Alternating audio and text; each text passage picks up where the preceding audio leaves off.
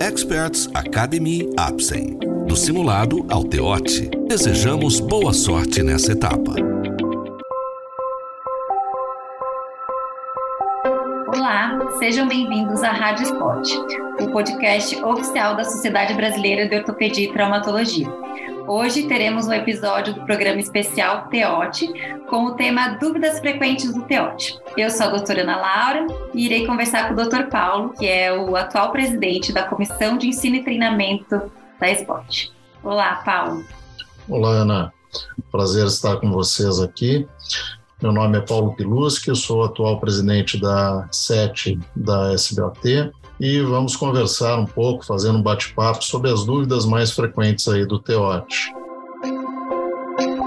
Paulo, como que vai ser agora esse retorno presencial do Teote? Pois é, Ana, muita gente tem perguntado isso.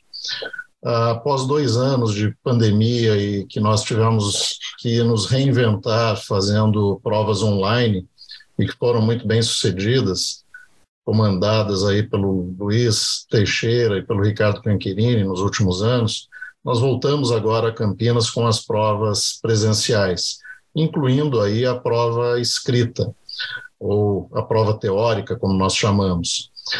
É, o exame se dará nos dias 2 a 4 de março, portanto, nós estamos aí há pouco mais de 15 dias aí dos, dos exames, e será realizada, como tradicionalmente sempre foi, no Royal Palm Plaza e no The Hall, hotéis localizados em Campinas, uh, e contará com a prova, então, teórica, iniciando na quinta-feira, no dia 2, pelas 8 da manhã. São três horas e meia de prova, uh, em que 950 candidatos farão uh, esta prova teórica. Na sexta-feira e no sábado teremos então as provas práticas, teórico-práticas, incluindo aí as provas de anatomia, prova de habilidades, prova de exame físico e atitude. Todas elas, então, realizadas nos turnos de sexta-feira pela manhã e tarde e sábado, manhã e tarde. E Paulo, qual vai ser o peso de cada prova? Então, Ana, cada etapa tem já um peso descrito previamente em edital. A prova escrita ela tem um peso maior, que é de 40%. A prova oral tem um peso de 30%. O exame físico e exame de habilidades, eles têm uh, um peso de 12%. E a prova de anatomia, um peso de 6%.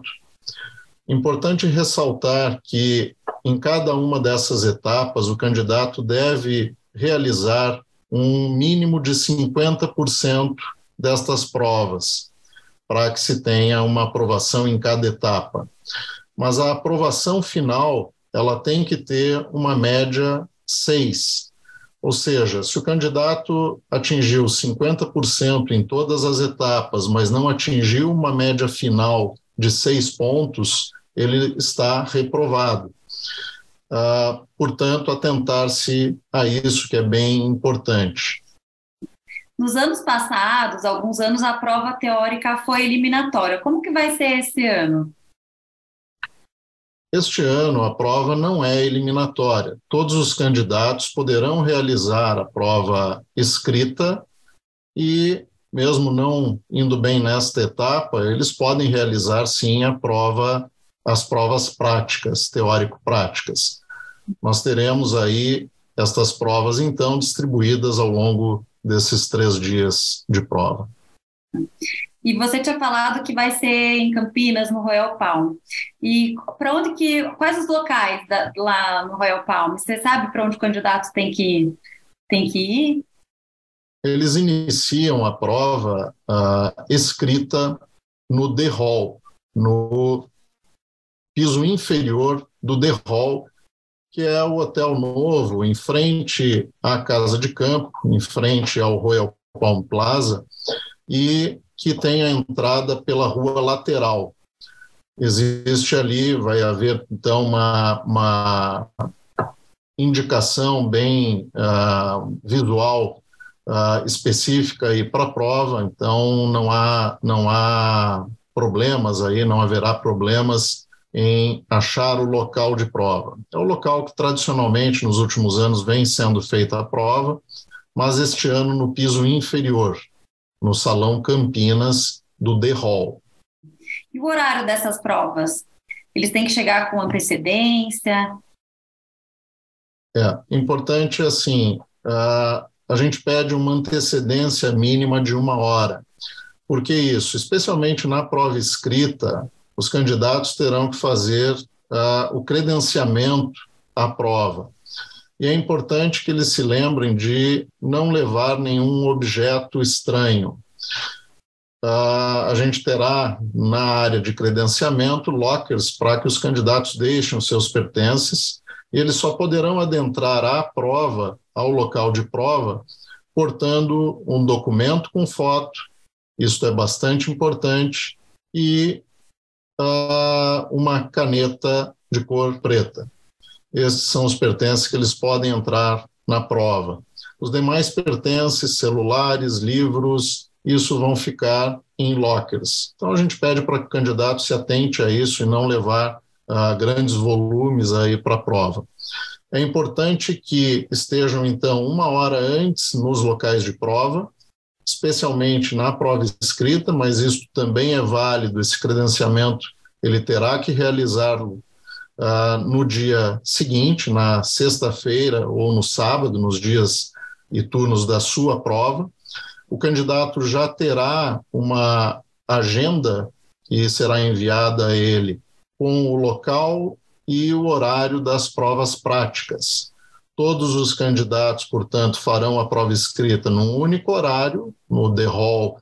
A gente pede, então, que às sete da manhã esse candidato esteja lá para já realizar o credenciamento e eles terão uma agenda individual para que seja, ah, então, realizada, distribuindo em turmas nos horários de sexta pela manhã, sexta de tarde, sábado de manhã, sábado de tarde. As provas teórico-práticas, importante também colocar isso, elas serão realizadas no Royal Palm Plaza. Também vai haver uma identificação visual para que esses candidatos não, não se percam ali no hotel. E como que vai ser essa dinâmica da prova prática? Como para o candidato entender assim, mais ou menos como ele vai chegar lá, como que vai ser essa dinâmica? É, os candidatos, eles são, ah, as provas, elas são realizadas de forma simultânea, em, divididos em turmas com rotação entre as provas. Então, ah, nós trabalharemos esse ano com alguns box de, de exame de habilidades, box de exames físicos, uh, e estes candidatos fazem uma rotação entre essas provas. Um grupo de candidatos inicia com a prova oral, nós teremos 138 mesas em duas rodadas, ou seja, o candidato é avaliado na prova oral por duas duplas de examinadores, fazendo oito questões, oito casos clínicos por dupla.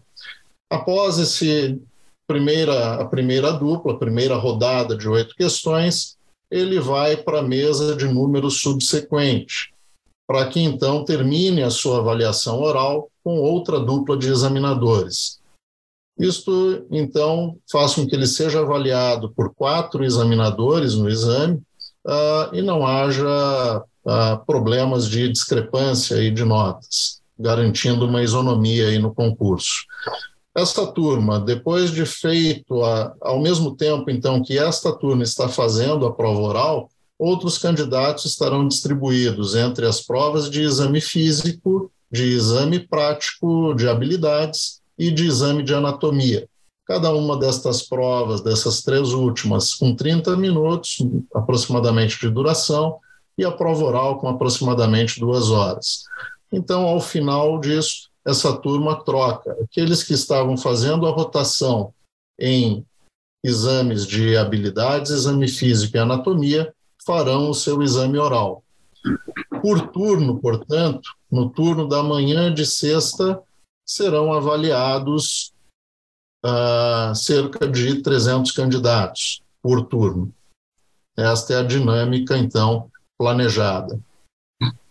E me diga uma coisa, para dar um spoiler para todo mundo, como que vai ser o trabalho científico para o próximo TEOT? Esse ano os candidatos já fizeram, já fizeram suas inscrições, já mandaram os seus trabalhos.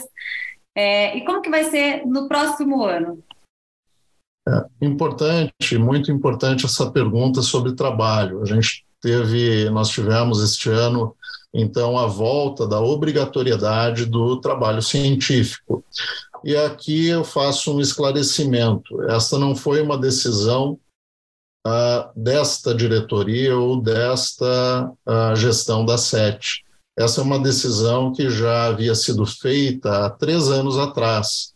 E ela tem motivos, motivos de entendimento de que o trabalho científico é a oportunidade que o candidato tem durante o seu período de residência de ter uma iniciação científica, de ter um conhecimento de uh, trabalhos e de saber discernir também uh, e identificar qual trabalho tem qualidade. Então, esse discernimento técnico é importante que o candidato tenha até para sua formação futura. Outro ponto é que isto é uma normativa do Conselho Nacional de Residência Médica que uma vez que nós retiramos, havia um descumprimento dessas normas. E isso, então, voltou a ser obrigatório. Tivemos três anos para adequação dos serviços. Isso foi comunicado, já uma decisão de 2019. E perfazemos aí três anos de um ciclo todo de residência para que fosse implantado novamente essa regra. Para o próximo ano, o trabalho será obrigatório no próximo ano também, porque, como eu já mencionei, isso é uma regra do Conselho Nacional de Residência Médica. Ah, importante também falar que nós fomos sensíveis, sim, à pandemia que assolou aí o país e complicou vários serviços.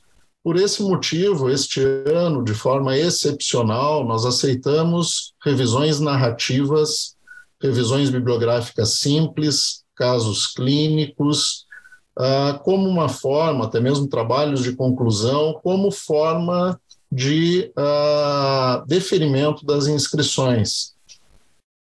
E isso, para o próximo ano, a princípio, será abolido.